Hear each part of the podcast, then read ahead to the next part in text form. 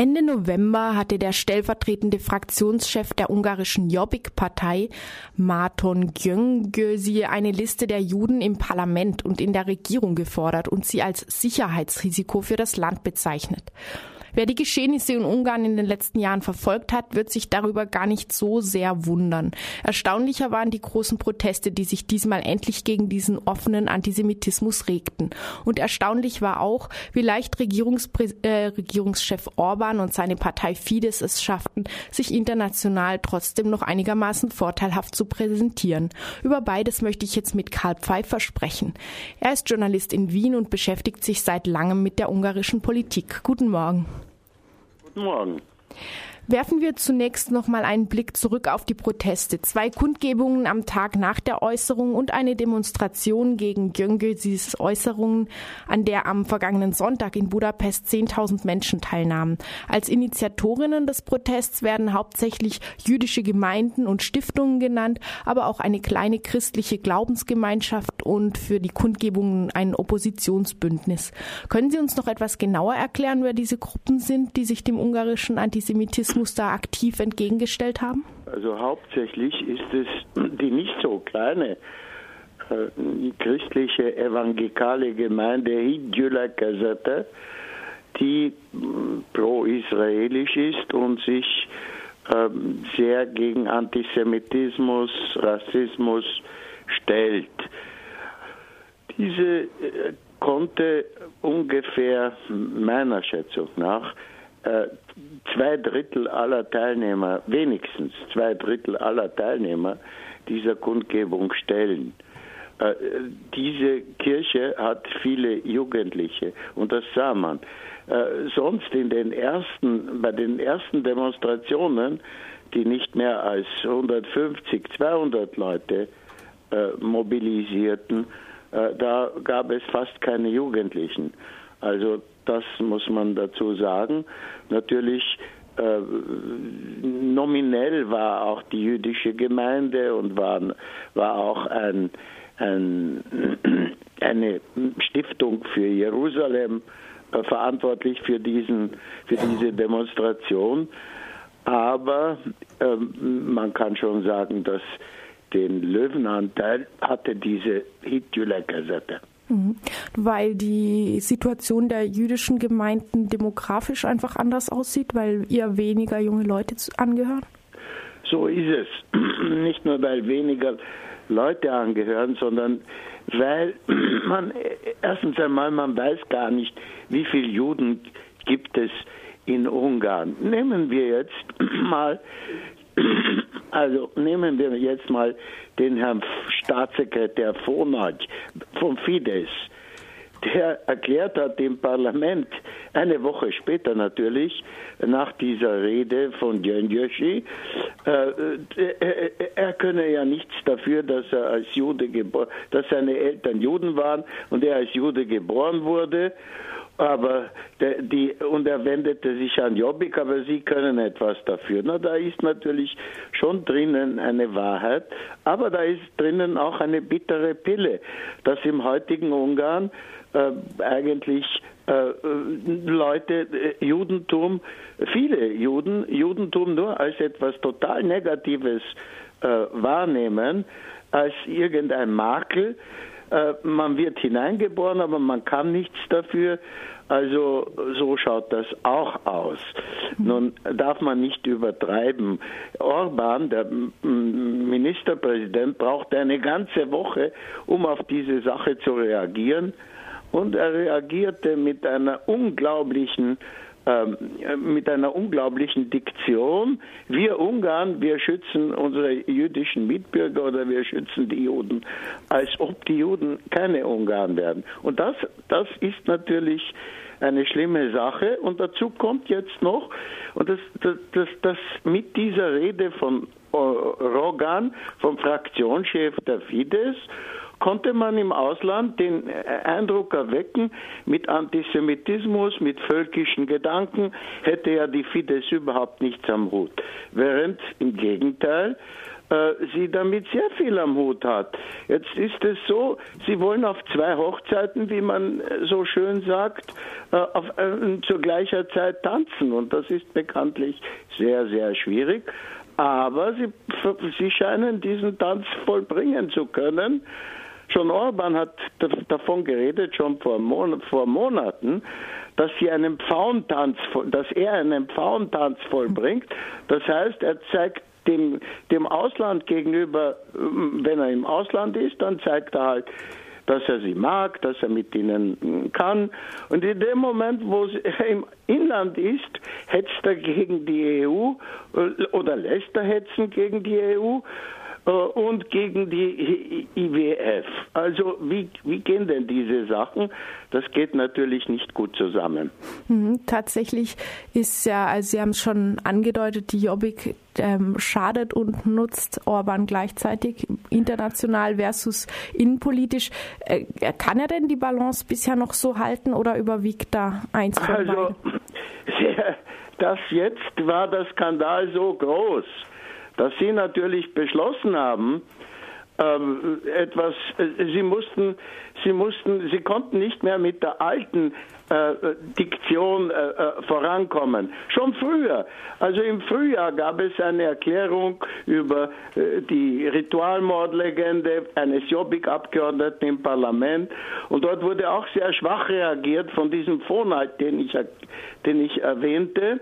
Und diesmal wurde auch schwach reagiert vom Staatssekretär Jolt Nemeth, der gesagt hat, ich bedauere, ich kann diesem Vorschlag nicht zustimmen. Äh, das hat auch gar nichts mit dem Nahen Osten zu tun. Und das ist auch interessant.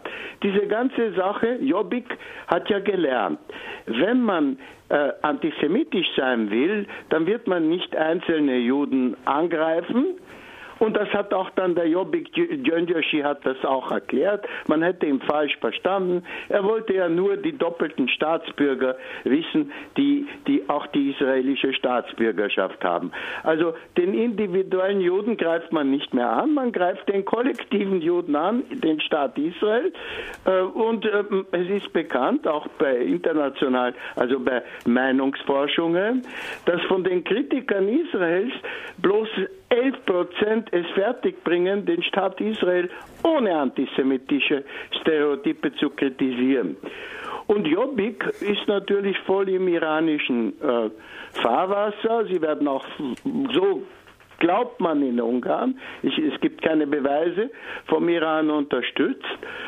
Und ähm, so hat er äh, das ja in einem Kontext gesagt, dass, dass es wegen Gaza Sicherheits, es gäbe Sicherheitsgefahr in Ungarn, aber Ungarn ist natürlich äh, gar nicht betroffen, weil es ja nicht in Gaza Soldaten hat oder es hat nicht in Israel Soldaten. Also was soll das alles?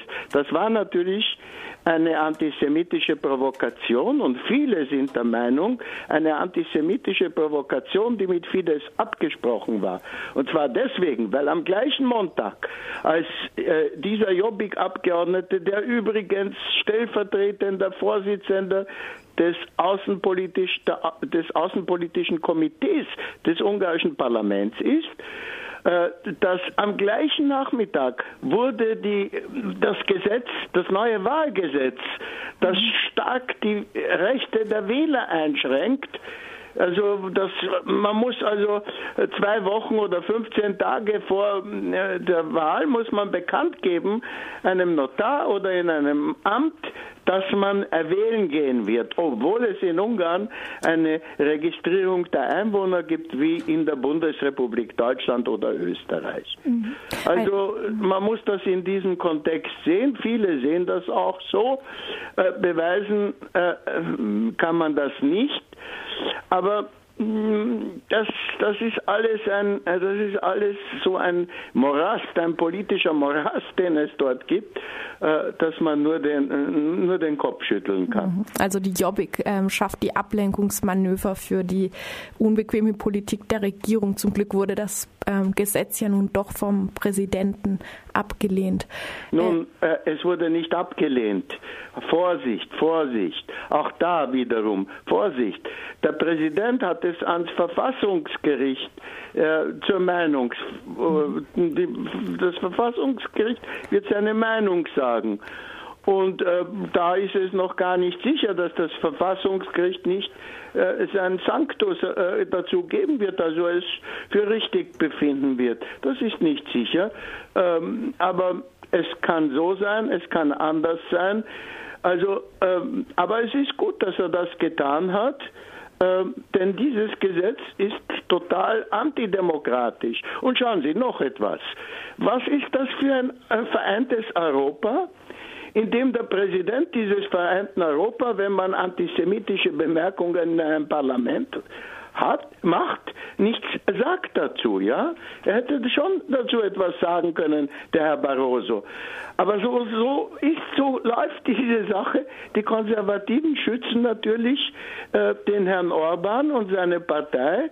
Und auch wenn, auch wenn die im Ausland erklären, wir haben mit Jobbik gar nichts im Sinn, sitzen sie doch in städtischen und in Ortsparlamenten zusammen in Koalitionen mit Jobbik. Mhm, das bringt uns auch auf ein weiteres Thema, nämlich die internationale Nichtächtung Ungarns und Orbans, sogar die Zusammenarbeit. Äh, Österreich will trotz all diesen Vorkommnissen ab sofort enger mit Ungarn kooperieren. Beim Treffen am Mittwoch verkündeten die beiden Außenminister Martoni und Spindelegger, dass die diplomatischen Vertretungen der beiden Länder in Lettland und Luxemburg sogar zusammengelegt werden. Na gut, das ist ja daran ist nichts auszusetzen, dass es solche ähm, solche Sparmaßnahmen gibt, dass man solche Vertretungen zusammenlegt. Woran auszusetzen gewesen ist und wie das auch sich abspielt.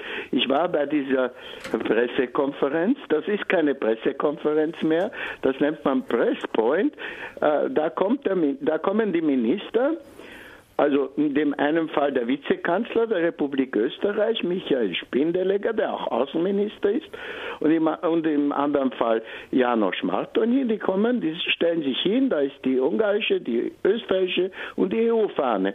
Und dann machen sie ein sehr kurzes Statement, alles ist bestens, alles ist Paletti, es gibt keine Probleme, ja. Und, äh, und so scheint es. Und dann stellen gibt es drei Leute, die eine Frage stellen können. Die erste ist eine Journalistin vom ORF, die ihn befragt zum Antisemitismus. Er sagt sein Sprüchlein, damit haben wir nichts am Hut, Orban hat gesprochen und so weiter. Dann kommt der Vertreter von Associated Press, der fragt sehr richtig, ist ein, das ist ein, ein Ausländer, also kein Österreicher, kein Ungar, äh, und der, ein, der kommt aus, aus Kanada und er fragt ganz unverblümt, was folgt jetzt aus dieser Rede von Orban? Und da sagt, da belügt, da lügt der Außenminister der, von Ungarn äh, ganz unverschämt und sagt, wir haben keine, keinerlei politische, äh, also keinerlei politische Zusammenarbeit mit Jobbik. Und am gleichen Tag aber oder am Tag zuvor in der zweitgrößten Stadt ähm, Ungarns, in Szeged, tun Jobbik, ein Jobbik-Abgeordneter mit der Fidesz-Fraktion im Stadtparlament äh, äh entscheiden, dass, eine, dass, die, ähm, dass jemand wichtiger im Kulturleben, eine wichtige Person im Kulturleben entlassen wird, ja. obwohl gute Arbeit leistet. Also ähm, das ist natürlich, äh, das, so war das. Und dann komme ich als Dritter dran und stelle eine sehr kurze Frage. Äh, warum toleriert Ungarn die bewaffneten äh, Übungen von Neonazi und warum duldet Ungarn die Zusammenrottung von Neonazi in Ungarn zu Ehren der SS? Und darauf sagt er mir ganz ins, cool ins Gesicht, dass das nicht so sei. Ja, ich überreichte ihm äh, die Dokumente, die das beweisen, und überreichte auch den Journalisten die Dokumente. Und wie Sie sehen, ich glaube, ich habe Ihnen das zugeschickt. Die APA, die österreichische äh, Nachrichtenagentur, hat das auch korrekt gebracht. Meine Frage, also natürlich verkürzt, und auch die Antwort vom, Außenminister, vom Außenminister Martoni. Also in Österreich scheint die konservative Partei überhaupt nicht besorgt zu sein, dass im Nachbarland äh, sozusagen ein Paradies der Neonazi entsteht, äh, wo österreichische Neonazi äh, feiern können, ihre Helden, äh, die, die SS, denen sie natürlich nacheifern wollen. Und damit sie das können, äh, machen sie bewaffnete Übungen, bringen das ins Netz in verschiedenen Sprachen, auch in deutscher Sprache. Und, und schreiben auch äh, ihre Adresse und wo sie telefonisch erreicht werden können. Und die ungarischen Behörden wissen nichts davon oder geben vor, nichts davon zu wissen. Mhm, also Ungarn wird auch zu einem Ziel für internationale Neonazis. Es wird nicht, es ist schon. Es ist schon. Und jetzt zum Beispiel gleich das nächste. Dies, die Neonazi kündigen schon an, dass sie so, wie sie es jeden, jeden, jedes Jahr machen. Und das ist natürlich die Schande der Linken, die das toleriert haben. Zuvor, ja, nicht zu vergessen. Das ist nicht nur bei Fidesz passiert, sondern auch die sozialdemokratische Regierung hat nichts dagegen unternommen, hat sie marschieren lassen. Und Fidesz macht dann natürlich weiter, lässt sie, äh, lässt, lässt, das, lässt diese Zusammenrottung jedes Jahr zu. Um was geht es?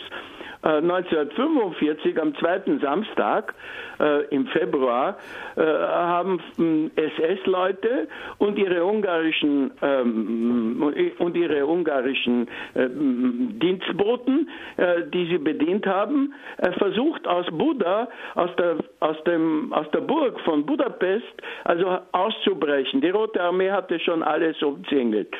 Und äh, sie haben das versucht durch einen Tunnel und die Rote Armee hat schon beim Ausgang des Tunnels auf sie gewartet. Nur ganz wenige sind, wurden gerettet.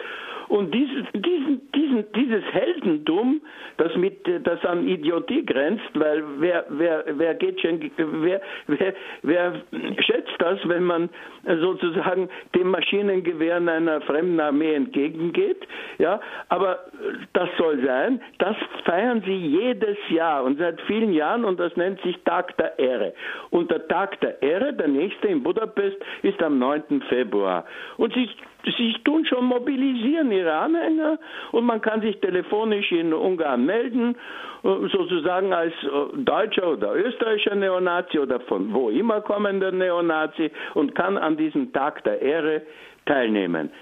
Das ist das Wirkliche, was da passiert. Und wenn Sie also sagen, Sie schützen die Juden, dann ist das eine sehr, ein sehr, dann möchte ich sagen, wo gibt es denn noch in, in der EU ein Land, in dem ein Ministerpräsident erklärt, äh, er, er, schütze die Juden. Ist das nicht eine Selbstverständlichkeit? Können Sie sich vorstellen, dass Frau Merkel sagt, äh, äh vor die Presse geht und sagt oder im, im, im Bundestag sagt, wenn es da Neonazi-Angriffe ähm, gibt, wir schützen die Juden nicht?